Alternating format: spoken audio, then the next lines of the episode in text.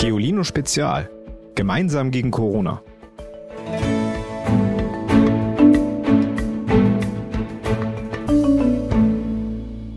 Hallo, hier ist Matteo und meine Lieblings-Superhelden sind Superman und Supergirl aus der Serie von Supergirl.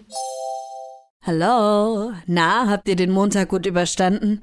Meistens ist das ja der schlimmste Tag der Woche. Dienstag sieht die Welt dann schon wieder etwas besser aus. Heute sprechen wir über Menschen, die die Welt auch ein bisschen besser machen. Helden. Und das sind nicht nur die aus Zeichentrickfilmen oder Comicheften. Was Helden ausmacht und wie jeder von uns einer sein kann, nach unserer Nachricht des Tages.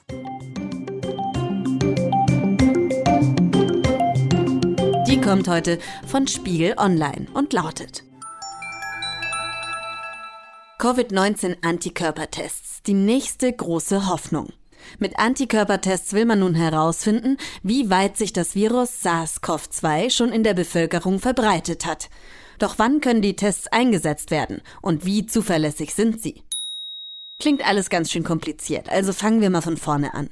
Mit Hilfe von Antikörpertests können Experten herausfinden, ob eine Person schon mit dem Virus infiziert war. Denn hat der Körper sich erfolgreich gegen das Virus gewehrt, hat er Antikörper gebildet. Findet man solche Antikörper, also im Blut einer Testperson, hatte diese schon das Coronavirus, auch wenn sie es vielleicht gar nicht gemerkt hat, weil sie weder Husten noch Fieber hatte. Zum Vergleich. Die Tests, die Krankenhäuser und Gesundheitsämter aktuell machen, können nur feststellen, ob das Virus gerade aktiv im Körper ist. Warum ist es also so wichtig zu wissen, wer sich schon alles angesteckt hat? Man könnte damit zum Beispiel alle Ärzte testen. Haben sie Antikörper im Blut und sind damit also immun gegen das Coronavirus, können sie Patienten behandeln, ohne Angst zu haben, sich selbst anzustecken. Die Tests können auch dabei helfen, besser abzuschätzen, wie lange wir noch zu Hause bleiben müssen. Sollte sich zum Beispiel herausstellen, dass bereits viel mehr Menschen immun gegen das Virus sind als gedacht, könnten wir uns auch eher wieder treffen. Eine großflächige Studie wird jetzt gerade in München in Angriff genommen. 3000 Haushalte sollen einen solchen Antikörpertest machen, um zu sehen, wie weit sich das Virus tatsächlich schon ausgebreitet hat. Einige können zaubern. Andere haben Riesenkräfte. Helden kann man wirklich gut gebrauchen.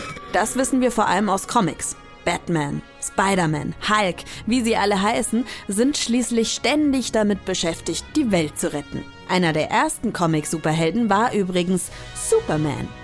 Der hatte wirklich ständig alle Superhände voll zu tun. Zum Beispiel im Jahr 1942.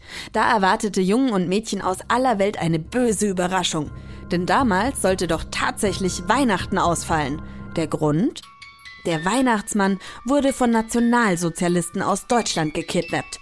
Doch, tada! Auftritt Superman.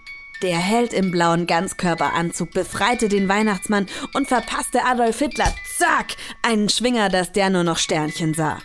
Am Ende war Amerika gerettet und Weihnachten natürlich auch. Gerade während des Zweiten Weltkrieges von 1939 bis 1945 liebten die Amerikaner Superman. Und das, obwohl, wenn wir mal ehrlich sind, er ganz schön albern in seiner blauen Strumpfhose aussieht. Aber seine Siege ließen die Amerikaner wenigstens kurz ihre Sorgen vergessen. Superman machte sogar den amerikanischen Soldaten an der Front in Europa Mut. Während des Krieges druckten mehr als 200 Zeitungen die Abenteuer des Unbesiegbaren. Dabei war er längst nicht der erste Superheld der Geschichte. Starke, mutige Typen, die gefährliche Aufgaben lösen und Vorbilder sind. So werden schon die Helden in der Antike beschrieben, vor über 2500 Jahren im alten Griechenland. Alte Dichter besingen etwa die Taten des Achill, der vor Troja unzählige Gegner erschlägt. Auch der Muskelprotz Herakles, ein Halbgott, besiegt gleich reihenweise gefährliche Tiere. Wenn wir heutzutage diese Geschichten hören, fiebern wir immer noch mit. Und viele denken, wow, so ein Held möchte ich auch mal sein. Dabei haben die alten Helden oft eine ziemliche Macke. Viele von ihnen sind etwa nicht besonders schlau, dafür kindisch und jähzornig. Zum Beispiel Achill. Als ihm vor Troja eine geraubte Frau weggenommen wird, schmollt er wie ein Dreijähriger. Er weigert sich zu kämpfen und lässt die anderen im Stich. Und Herakles erschlägt seinen alten Musiklehrer, bloß weil der gewagt hatte, ihn zu tadeln. Aber nicht alle Helden sind frei erfunden, wie Superman oder Achill. Es gibt auch echte Personen in der Geschichte, die durch ihre Taten zu Helden wurden. Eine, die ich persönlich wirklich, wirklich gerne gekannt hätte, ist Sophie Scholl. Es ist der Winter des Jahres 1942-43.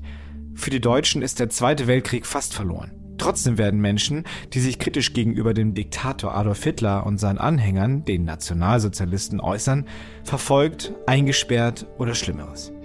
Die Widerstandsgruppe Weiße Rose wagt es trotzdem. Unter den Rebellen sind die 22-jährige Sophie Scholl und ihr Bruder Hans.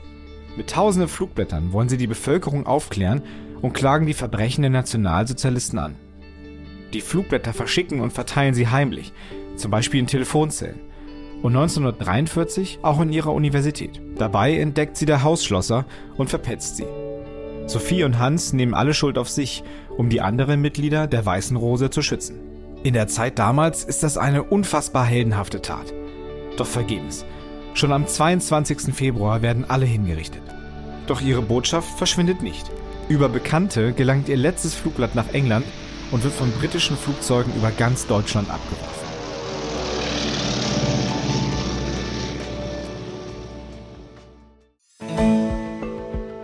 Alle Helden der Geschichte gemeinsam haben? Sie sind außergewöhnlich.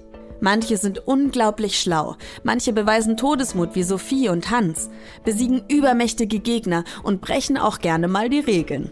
Das alles meistens um anderen zu helfen. Natürlich feiern wir auch heute Menschen, die Außergewöhnliches leisten. Aber wir schauen auch auf ganz normale Menschen, wie wir es sind, die vielleicht keine Kriege gewinnen, aber trotzdem die Welt ein bisschen besser machen.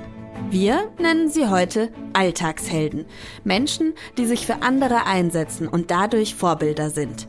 Feuerwehrleute zum Beispiel, die bei ihren Einsätzen Leben retten. Oder Krankenpflegerinnen und Pfleger, die nicht nur in dieser Corona-Zeit einen Megajob machen.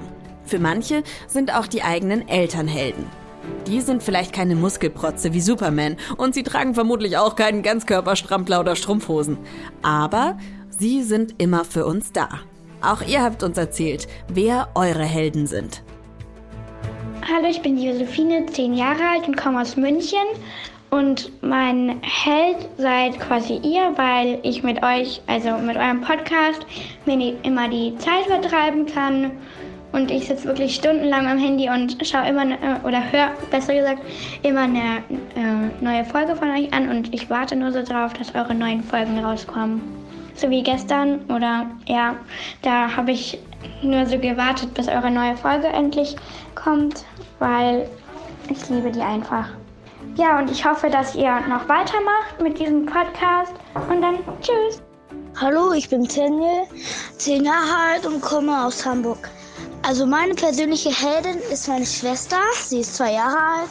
Also immer wenn sie kommt oder mich zum Beispiel umarmt oder mit mir redet, dann rettet halt das halt jeden Moment, egal ob ich traurig bin oder grad, ob mir gerade langweilig ist. Und ja, das wollte ich halt nur erzählen. Hallo, ich bin Henry, zwölf Jahre alt und komme aus Hamburg. Mein Vorbild, also meine Vorbilder sind Edison Ray, das ist eine TikTokerin und die macht coole Tänze auf TikTok. Das ist eine Plattform, wo man Videos von sich hochladen kann oder von anderen Leuten. Und sie macht es extrem gut und bekommt viele Aufrufe und Likes und das möchte ich auch schaffen. Und mein anderes Vorbild ist ein Torwart. Ich weiß jetzt nicht genau welcher, aber äh, Fußballspielen macht mir sehr viel Spaß. Und ich mag es, wenn man im Tor ist, wenn man hechtet und den Ball dann fängt und dann alle Eltern oder so schreien, gut gemacht. Tschüss. Ich finde zurzeit Tanja Stevner cool. Also erstens, sie ist Autorin und das ist für mich schon generell so, ein, so eine Art Vorbild, weil ich möchte später auch mal schreiben. Und mit ihrer Buchreihe Alea Aquarius hat sie so einen Punkt getroffen, der ganz wichtig zurzeit ist. Und ich möchte später auch mal schaffen, den Leuten Wissen zu vermitteln, aber auch ein Lächeln ins Gesicht zu zaubern, weil das hat sie zumindest bei mir und ich denke auch bei sehr vielen anderen Kindern geschafft. Und das finde ich ganz toll. Auch während der Corona-Krise gibt es viele kleine und große Helden. Auf der Plattform nebenan.de bieten zum Beispiel viele Menschen an, für ältere oder kranke Nachbarn einkaufen zu gehen. In vielen Orten hängen andere Essen, Kleidung und Seife an sogenannte Gabenzäune, an denen sich vor allem Obdachlose nehmen können, was sie brauchen. Manche Köche, die ja jetzt nicht in den Restaurants die Menschen satt machen können, kochen auch Essen für Menschen auf der Straße, so wie Felicitas Thien. Sie ist als Köchin oft in Fernsehshows zu sehen, aber jetzt hat sie sich was ganz Besonderes ausgedacht. Ich bin Felicitas Thien und habe im Zuge der Corona-Krise das Projekt Suppe gegen Sorgen ins Leben gerufen. Mir sind aufgrund der Krise viele Veranstaltungen abgesagt worden und Jobs weggebrochen. Aber ich bin niemand, der zu Hause sitzt und wartet, dass es irgendwie besser wird. Ich möchte anpacken und ähm, ich kann kochen und habe einen Foodtruck und dachte, es wäre eine tolle Idee, das Ganze sinnvoll zu nutzen. Zeit ist ja im Moment da und warum dann nicht den Menschen helfen, die es gerade am allernötigsten haben? Ich habe einen Foodtruck, da kann man es gut ausgeben, dafür brauche ich keinen Strom, da brauche ich nichts für. Und ähm, wir haben den Foodtruck hygienemäßig umgebaut, also mit Plexiglas, damit wir uns schützen und auch die anderen. Und nun haben wir pro Mal immer ungefähr 150 Liter Suppe gekocht. Die Leute wünschen sich eigentlich immer was mit Fleisch, aber nur Rindfleisch, weil ähm, viele Leute das aus religiösen Gründen nur so essen mögen, also kein Schwein. Und ähm, ja, das Feedback ist manchmal schön, es schmeckt denen gut. Es gibt Kichererbsensuppe oder letzte Woche gab es Eintopf mit grünen Bohnen. Ich wollte auch mal Linsen kochen, die waren aber ausverkauft. Vielleicht werde ich das dann nächste Woche nochmal versuchen. Andere machen Musik für Senioren. Ich bin der Rudi aus Ingolstadt in Bayern. Ich spiele gerne Akkordeon und Keyboards und mit dem Akkordeon und meinem Freund Christian mit der Geige ziehen wir jede Woche einmal in so ein Altersheim, stellen uns im Innenhof auf und spielen dann für die Leute draußen. Die Leute sitzen entweder auf dem Balkon oder in ihren Zimmern und haben das Fenster offen und dann hören die uns zu. Und je nachdem, welches Lied wir spielen, manchmal klatschen sie, manchmal hören sie nur zu, manchmal weinen sie sogar, je nach Stimmung, je nach Lied. Und uns macht das viel Freude, wenn die alten Leute, die ja nicht mehr raus dürfen, sich freuen. Und das ist wunderbar und wunderschön. Das sind doch die echten Superhelden.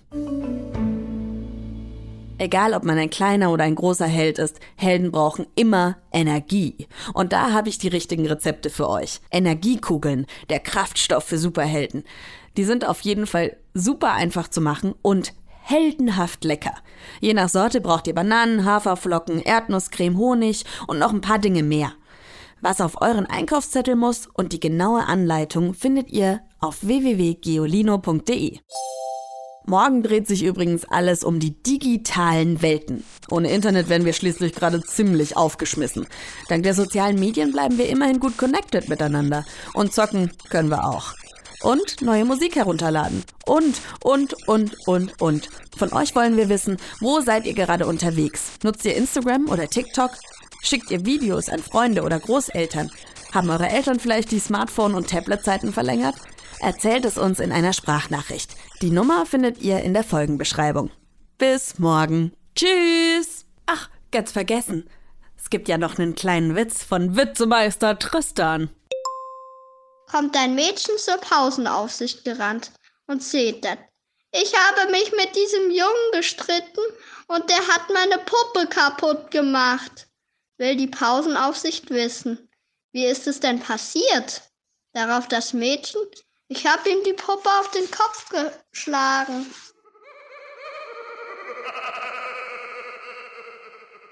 Noch mehr Geolino für zu Hause? Schaut einfach unter geolino.de slash spezial.